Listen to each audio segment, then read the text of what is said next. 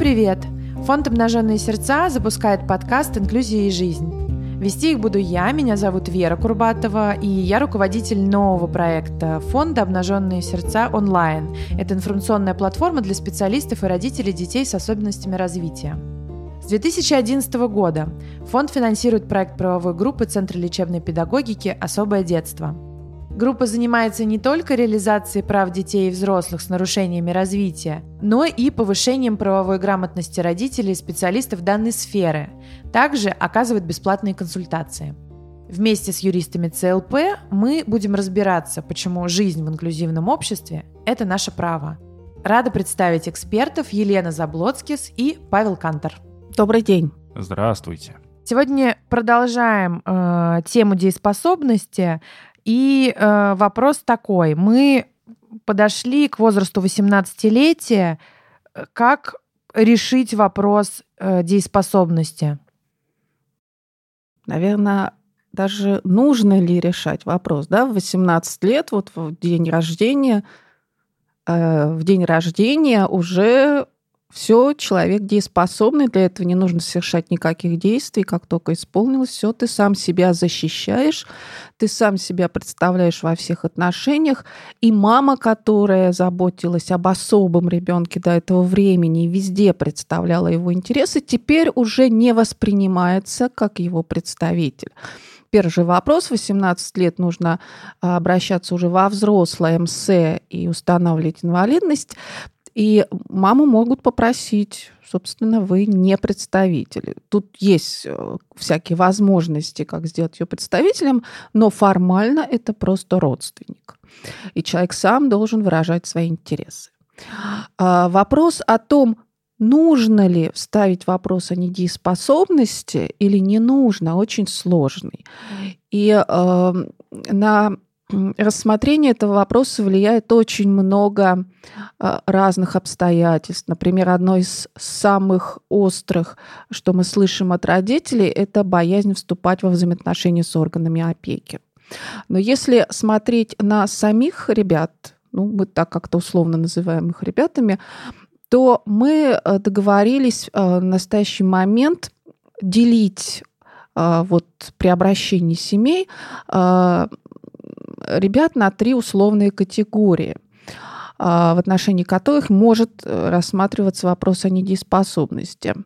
А, к первой мы относим, так скажем, беспомощных людей, то есть в силу физических, э, прежде всего, ограничений, э, к которым могут примешиваться совершенно разные другие нарушения, э, человек, собственно, не, не может совершить самостоятельных юридически значимых действий. Этот человек всегда, как правило, в сопровождении, он не ходит сам на улицу, он не подпишет договор в силу того, что он не может его подписать. Вторая группа – это ребята, которые имеют э, возможности самообслуживания, самостоятельного передвижения, они э, самостоятельно передвигаются по городу. И, конечно, от таких ребят можно ожидать совершения юридически значимых действий. Например, он может пойти в банк взять кредит, что имеет свои последствия. И последняя группа, очень условная, но очень распространенная, Э, ребята, которые всю жизнь находились под такой очень плотной заботой родителей. Понятно, откуда эта забота, но в результате у этих ребят не формируются социальные навыки, необходимые для самостоятельной жизни, и мы при разговоре с родителями не можем даже установить, что могут сами ребята делать, что не могут сами ребята делать, понимают ли они опасности этого мира или нет. Я правильно понимаю, что для каждой из этих групп риски неполучения дееспособности разные, но так или иначе их довольно много. А, да, и в зависимости от того, к какой группе мы отнесем нашего ребенка, в зависимости от этого будут, естественно, сильно отличаться те сложности и те трудности и риски, да, с которыми сталкивается семья. Ну, мы в основном про семейных говорим.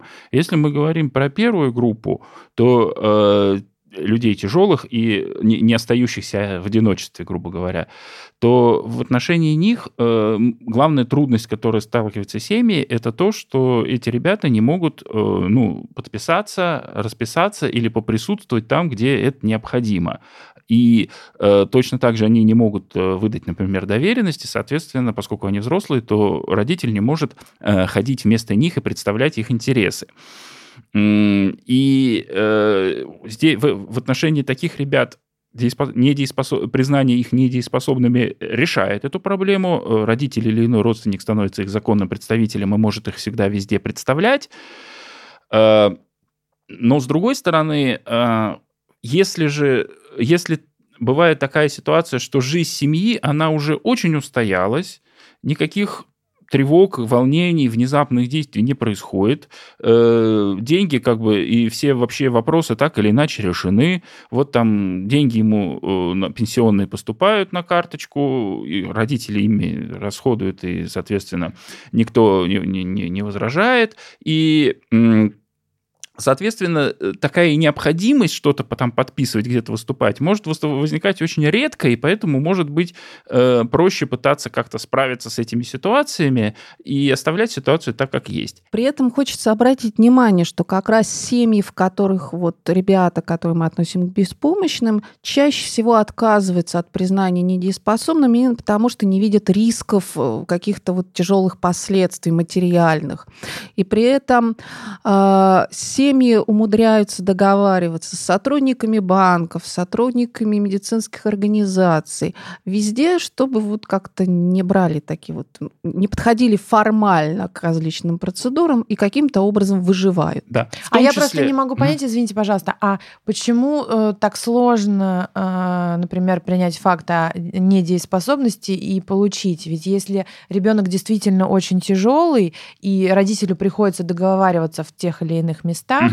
Угу. Не проще ли получить справку и спокойно это делать на э, законном основании? Да, а это на самом деле тоже зависит от семей. Почему? Потому что ведь э, вместе вот с этим правом представлять интересы и выступать в качестве представителя, что удобно, возникает и неудобство, возникает затруднение. Ну, во-первых, должна пройти довольно утомительная процедура, э, о которой мы будем позже говорить, признание человека недееспособным, в том числе часто связанная с проведением экспертизы, то есть это надо транспортировать, транспортировать куда-то человека там, и так далее, и так далее. Кроме этого, возникает, опять-таки, это мы позже тоже об этом поговорим, но возникают вопросы взаимоотношений с органами опеки. Надо писать отчет, отчеты, взаимодействовать, проходить проверки, оформлять документы. И для многих семей, а, к сожалению, семьи вот с такими с тяжелыми беспомощными детьми, это часто семьи очень довольно угнетенные ситуации на самом-то деле, да, для них вот эти трудности, они сами по себе являются стимулом с этим не связываться. И э, даже я знаю семьи, которые идут на то, что в результате того, что их беспомощный человек ничего не может сделать, они теряют право на пенсию, теряют право на инвалидность, но тем не менее все равно равно оставляет его в формально дееспособном статусе, э, продолжая осуществлять за ним уход и заботиться о нем, так сказать, неформально.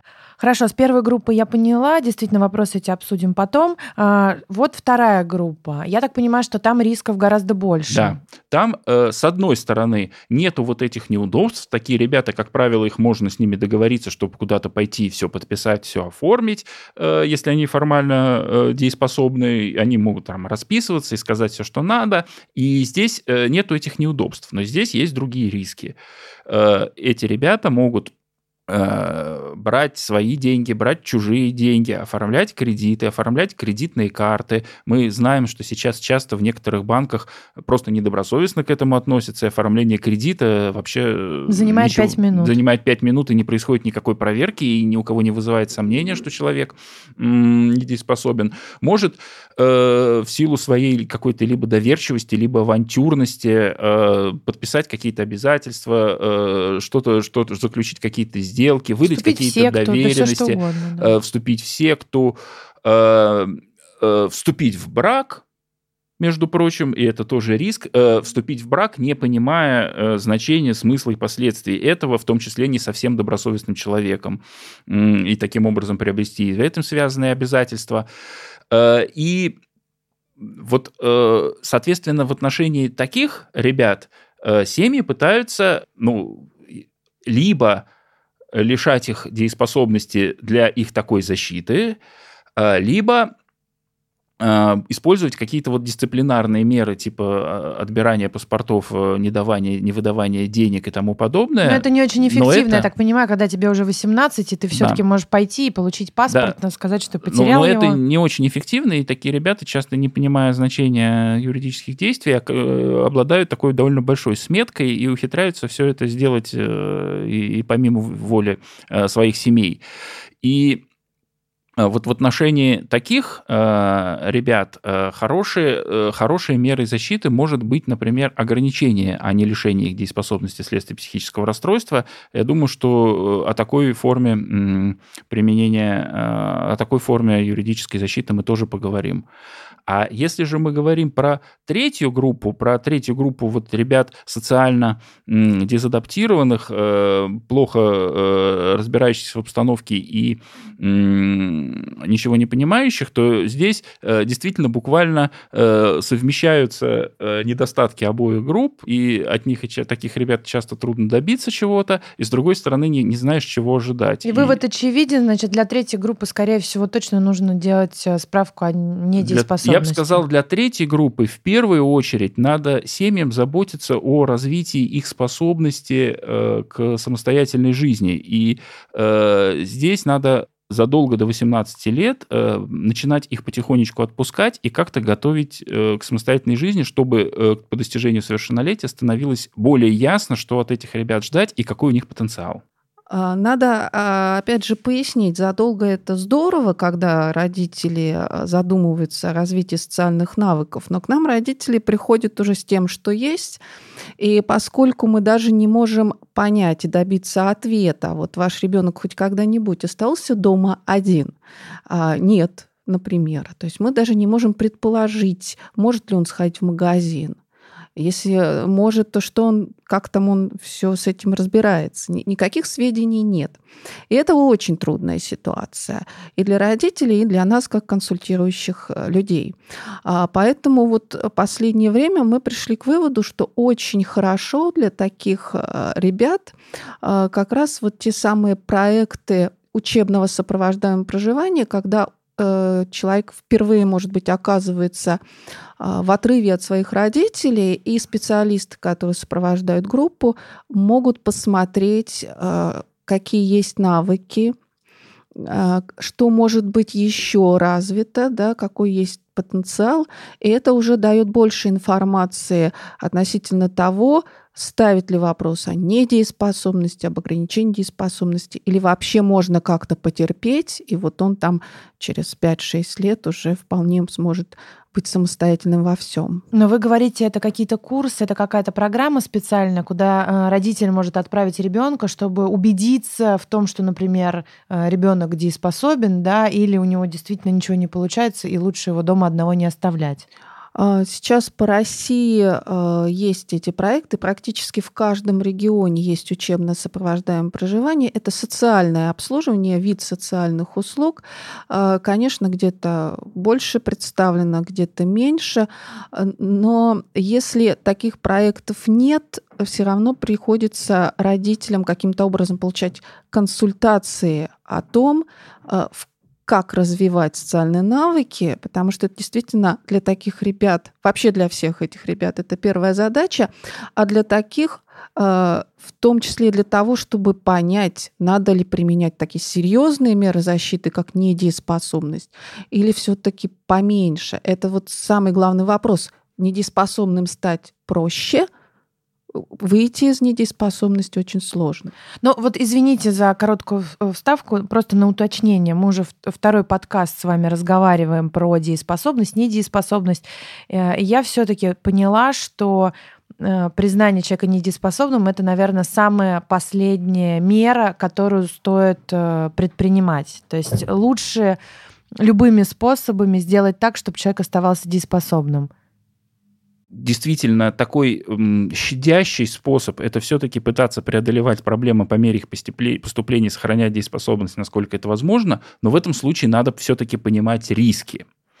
А Общий вывод, наверное, из того, что мы сказали до сих пор, э, можно сделать так. Не существует простого и понятного ответа на этот вопрос, лишать дееспособности или нет. Это всегда очень индивидуальная ситуация, которая э, должна быть э, принята и может быть принята только самой семьей. Итак, что происходит с человеком после судебного решения о недееспособности? А судебное решение поступает в органы опеки и попечительства, и органы опеки и попечительства в силу своих обязанностей должен позаботиться, чтобы у человека, признанного недееспособным, появился опекун. А, конечно, если э, человек живет в семье, то его близкие, мама, папа, братья, дедушки, бабушки, э, должны обратиться в органы опеки, э, чтобы обозначиться, что они готовы быть опекунами. Это очень важно. В определенных ситуациях, чем быстрее обратишься, тем лучше. А, соответственно, назначается опекун – у него появляется документ, подтверждающий он опекун, и а, опекун представляет подопечного во, а, во всех вопросах, касающихся его интересов. Прежде всего, опекун заключает все сделки от имени а, подопечного, защищает подопечного во всех отношениях, в том числе от злоупотреблений третьих лиц. Что еще важное происходит на этом этапе? Э, что орган опеки э, должен известить разные органы о том, что э, человек признан недееспособным. Например, в Москве извещаются органы МВД, Сбербанк.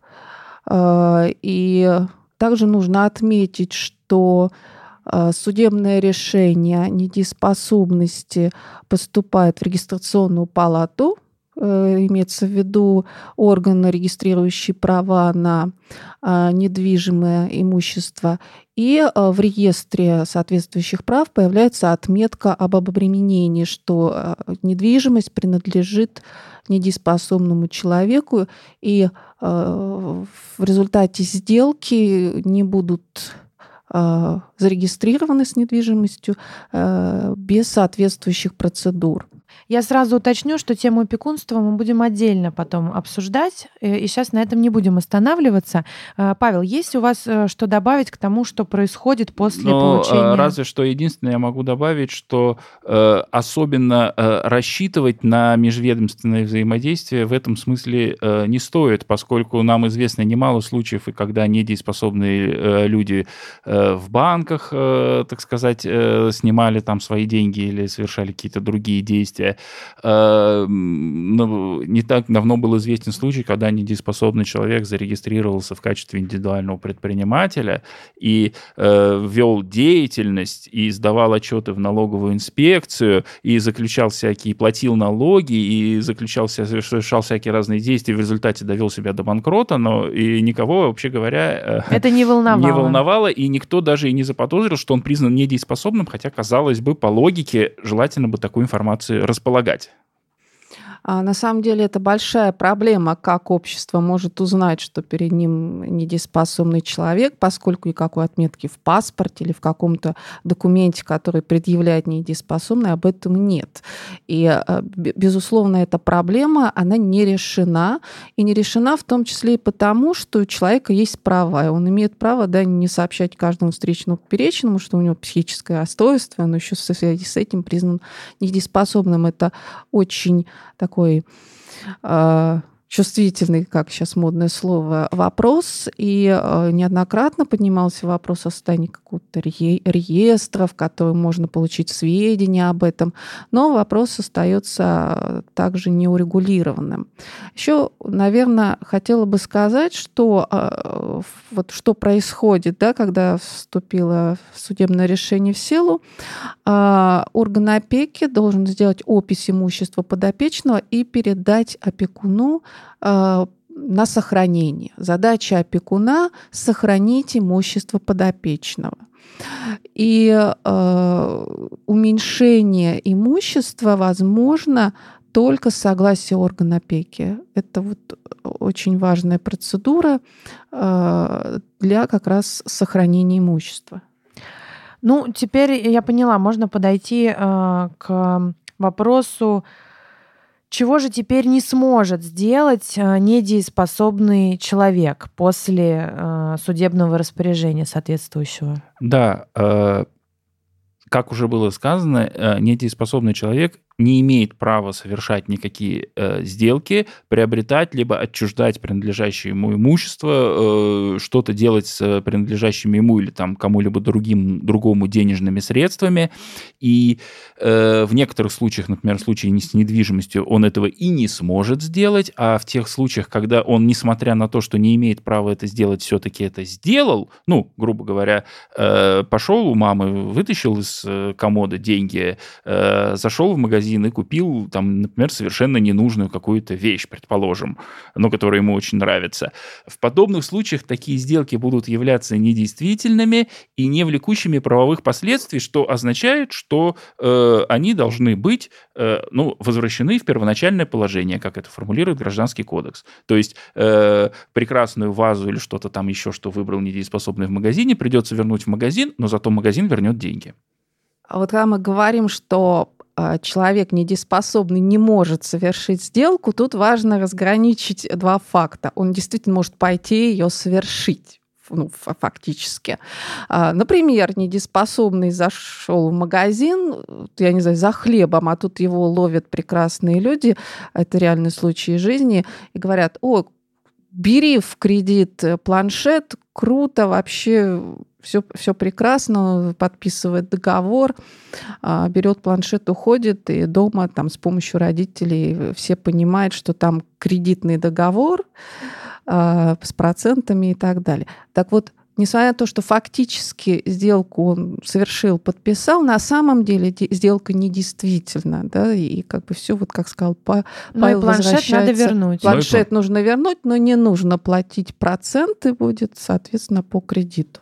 Вот. Э, кроме этого, э, недееспособный человек э, не сможет не сможет заключить брак, фактически э, он и не сможет полноценно исполнять свои, например, родительские обязанности, потому что стать родителем-то теоретически он сможет, но э, дети его будут э, под опекунством, под опекунством да, его да, опекуна. Да, э, ну, нет, э, автоматически нет, но э, во всяком случае он не сможет исполнять э, полноценно родительские обязанности во всех смыслах и быть представителем своих детей.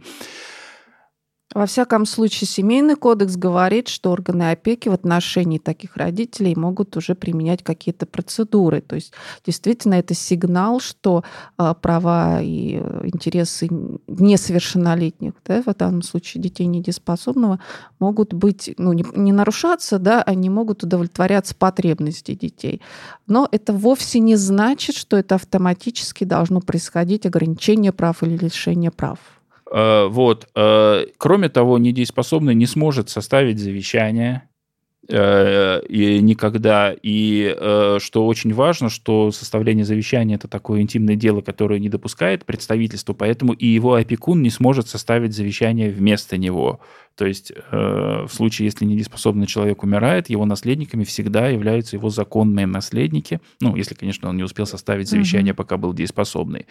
Недееспособный не сможет голосовать не, то есть участвовать в выборах и не сможет сам быть выбранным в какие-то представительные органы, а недееспособный человек а, не сможет занимать ну, это как бы теоретический вопрос, но тем не менее он не сможет занимать определенные должности, для которых такое ограничение специально э, установлено. То есть э, там в полиции там, и так далее. Недееспособный человек, естественно, сам не сможет выступать в качестве опекуна, и вообще нести другие как бы э, функции, да, связанные с, э, ответственностью. с ответственностью за других. Что-нибудь еще есть, э, что он не сможет делать? Надо сказать, что э, наше э, законодательство сформулировано таким образом, что права недееспособного человека ограничиваются только в тех случаях, когда это прямо законно предусмотрено, и, в принципе, мы все их предусмотрели. А недееспособный э, не сможет самостоятельно защищать свои интересы в суде, то есть он не может обратиться с исковым заявлением, например, сам. А, опять же, я не знаю, как судья может установить да, при подаче заявления, неспособный он или нет, но, во всяком случае, таково требование закона. Не только Оста... не сможет сам обратиться с заявлением, но и не сможет, если к нему обратятся с заявлением, не может сам против него возражать, не может выступать ни в качестве истца, ни в качестве ответчика. Ну, может, но просто потом это все будет аннулировано. Если не было его представителя, закон, да, это уже будут основания для оспаривания решения суда, безусловно. Мы, получается, закончили с тем, что он не может, и теперь давайте разберемся, а какие возможности у него есть, остаются.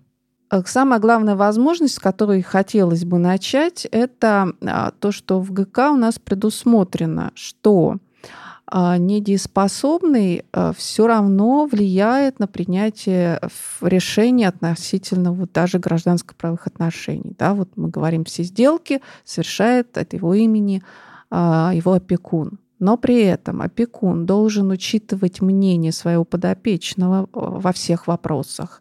Это требование э, Гражданского кодекса. Что это значит? Что при совершении какого-то действия э, опекун обязан выяснить, как к этому действию относится подопечным, в каком бы состоянии подопечный не находился. То есть вот это это очень важно, поскольку мы часто слышим, что говорят, недееспособный ничего не может, он ничего не понимает, он ничего не чувствует.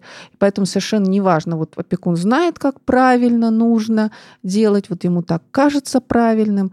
И, это, и, и как бы можно совершенно игнорировать какие-то э, личные предпочтения подопечного. Нет, закон обязывает э, все-таки учитывать мнение недееспособного человека. А скажите, пожалуйста, а как этот закон и как эти права реализуются в закрытых учреждениях или в детских домах? Мы как раз говорили о том, что, конечно, директор, э, который является опекуном, он не будет относиться к ребенку, э, тем более я так понимаю, что он опекун, опекун не одного ребенка, да, а всех детей э, в детском доме. Он не будет относиться так же, как мама или папа. Соответственно, вот здесь вот эти права и желания, они как реализуются? Да, это отдельный вопрос, и, конечно, мы всегда отмечали, что это обязанность опекуна учитывать мнение, предпочтения, пожелания желания подопечного, если ее разумно и логично требовать от единоличного опекуна семейного, то крайне трудно себе представить, как это может быть реализовано в условиях учреждения.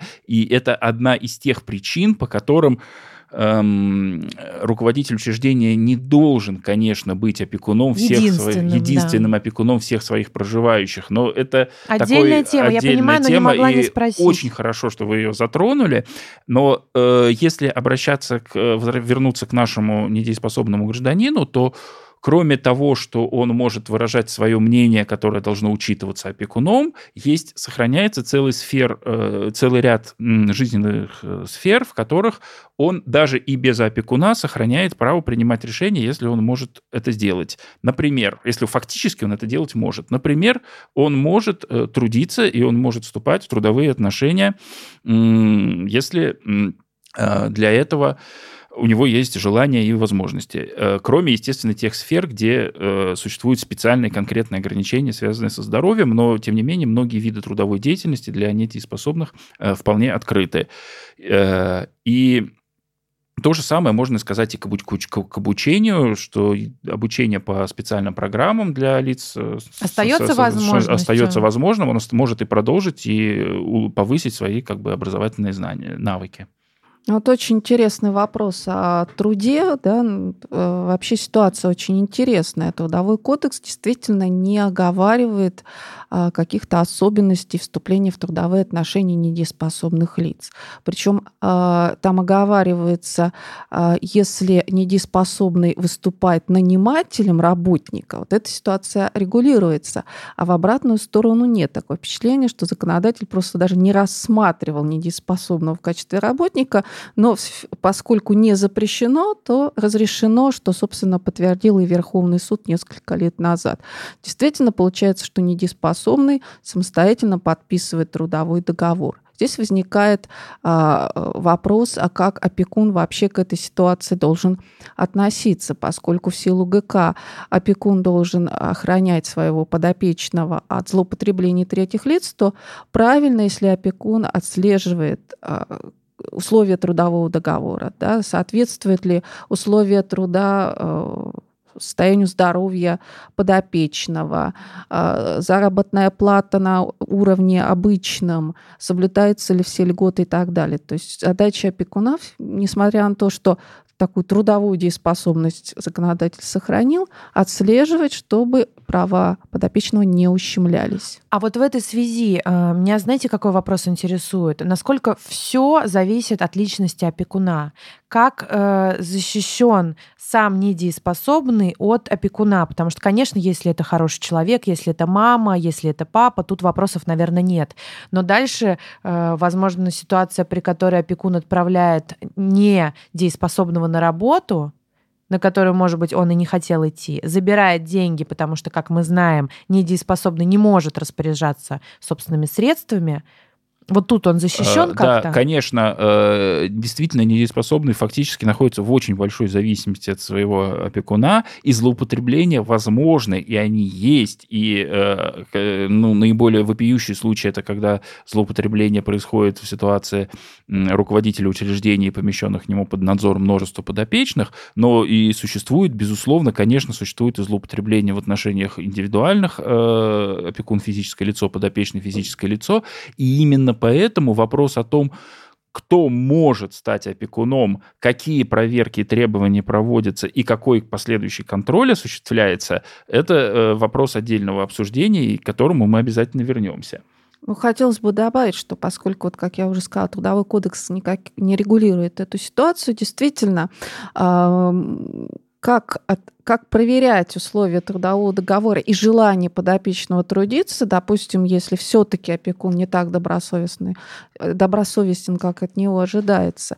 Например, не, э, в отношении несовершеннолетних да, как бы должно еще быть согласие органа опеки. Здесь этого не требуется.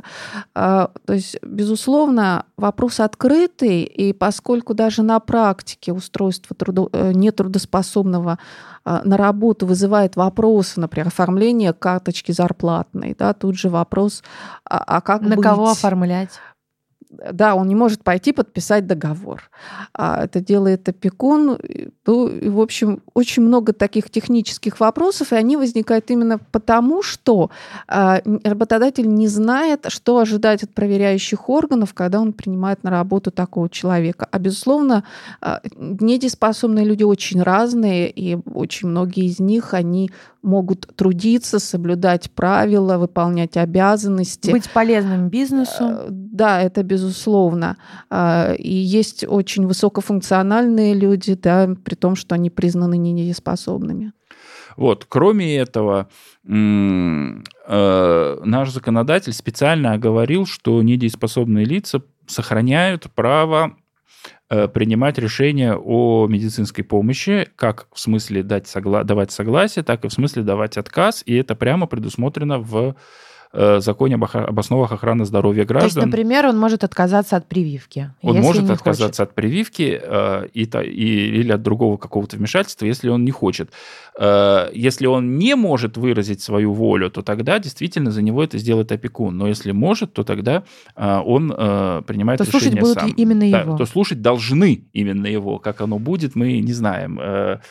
Э, конечно, существуют специальные процедуры, на как быть в случае, если э, ситуация жизнеугрожающая, а человек действует явно неразумно. Но, наверное, мы сейчас об этом не будем Да, ну говорить. тут понятно, да. что все в сторону здоровья все-таки. Да, вот тут очень важный момент. Опять же, норма закона звучит следующим образом. Да, в состоянии дать согласие или не в состоянии. И никаких критериев этого состояния нет. А добросовестный врач, конечно же, будет разговаривать с подопечным. И э, даже если у подопечного серьезно выражены э, нарушения вот, способности к общению, да, он не владеет речью, установить, согласен или не согласен, ну, хотя бы на э, таком уровне не возражает, это тоже возможно. Да? Другой вопрос, как бы, какие требования к тому, что надо подписать бумажку. А, и опять же, этот вопрос сложный, и с врачами не проводится работа, да, как это должно осуществляться, как правильно, чтобы не подставить врача того же, если, допустим, он э, решил, что подопечный может и не слушает возражения опекуна. Хотя тут мне, конечно, вспоминается один врач, э, с которым я решил обсудить этот вопрос, э, и он э, мне сказал так, что я не вижу никакой особенной в этом сложности или проблемы. Почему? Да потому что я любого уговорю. Да, то есть, ну, видимо, вот врач должен чувствую... уговаривать и договариваться с пациентом. И, между прочим, Всемирная организация здравоохранения указывает на это, говоря о необходимости развития комплайенса, то есть взаимодействия пациента и врача. И, в общем-то, э, компетентный врач должен добиваться взаимодействия с пациентом и совместной с ним работы. И в отношении недееспособных тоже, и это может быть даже еще более важно. Ну да, счастье, если это хороший врач квалифицированный. Я просто смотрю, что, конечно, тема очень сложная, и очень много есть нюансов. И, и и, конечно, если хороший врач попался, если хороший опекун, проблем меньше. Э, но э, я так понимаю, что много рисков и каких-то э, опасных ситуаций в случае, если это не так. Но мы не закончили еще тему того, Нет, что... Ну, почти. Еще последнее, я... о чем хотел добавить я, Э, это э, то, что наш законодатель, видимо, может быть, тоже с точки зрения защиты от злоупотреблений, прямо указал, что недееспособный может и должен, обязан давать свое согласие на помещение в стационарное учреждение психиатрического профиля. То есть э, для того, чтобы попасть в психоневрологический интернат, недееспособный гражданин должен свое мнение выразить. Опять же, если он по своему состоянию способен это сделать. Но, как показывает, например, практика в Москве, никто согласия подопечного не спрашивает, а просто следует следующей норме, как бы, если не в состоянии, то согласие дает орган опеки, соответственно, опекуна направляет просто в орган опеки, который должен принять решение о помещении в стационарную организацию. А, я хотела еще сказать о, такой, а, о таком сохраняющемся праве недееспособного, как жаловаться. Суд он не может обратиться, а писать жалобы на кого угодно, а, простите, он вправе и вправе получить, так же, как и любой другой гражданин, ответ на свою жалобу. Здесь какая есть, опять же, со стороны общества особенность. Считается вся та же самая история, что недееспособный ничего не понимает. Но вот, например, наша организация проводит э, такой Э, проект в интернатах московских как модель службы защиты прав. И, э, как показывает практика, что человек недееспособный может и не может правильно, как мы привыкли сформулировать свою проблему, где нарушается его право, где там его не слышат.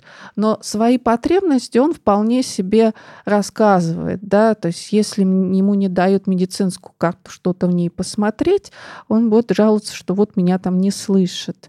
А если человеку не рассказывали всю жизнь, что он признан недееспособным, это нарушение права.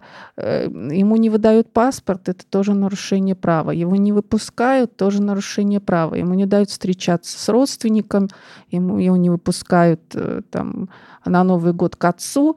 А, и это все человек точно так же, как мы с вами, ощущает, понимает и страдает от этого. И э, сам факт, что он недееспособен, это не означает, что надо просто... Что он лишается всех этих прав. Да, и что надо запрещать все.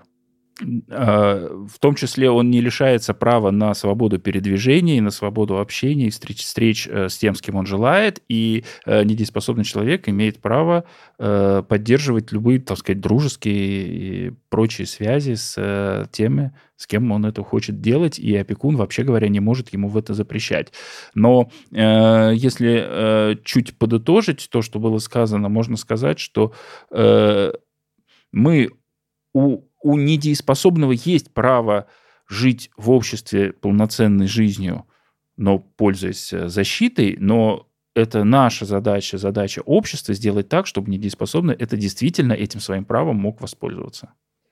Э, ну да, я могла бы добавить э, к вам, Павел, что все хорошо тогда, когда у нас хороший опекун, когда квалифицированные э, люди встречаются на пути у недееспособного, но очень много нюансов, и, как мне кажется, в законодательстве тоже не все предусмотрено, поэтому тема остается очень сложной, особенно если человек содержится в ПНИ, да, или там в детском доме до 18 лет. Вера, ну совсем то же самое может быть дома. Представьте, что это не добрый родитель, а какой-то очень э, человек, которому мешает этот неспособный, и никто не знает о том, что он закрыт в комнате и как там с ним обращаются. Спасибо большое. До встречи в следующем подкасте. Спасибо. До свидания.